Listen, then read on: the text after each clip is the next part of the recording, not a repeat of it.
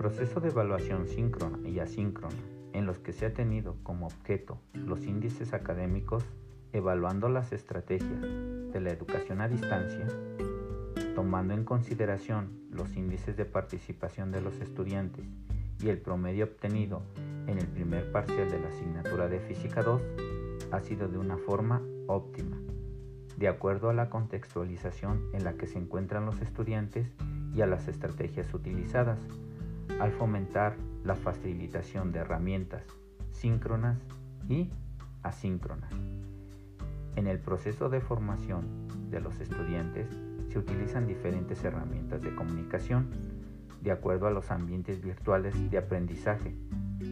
para mejorar los objetivos y metas propuestos y así reducir los índices de reprobación implementando acciones en el uso de herramientas síncronas y asíncronas, facilitando la comunicación entre orientadores, docentes y estudiantes para reducir la reprobación en la escuela preparatoria número 142.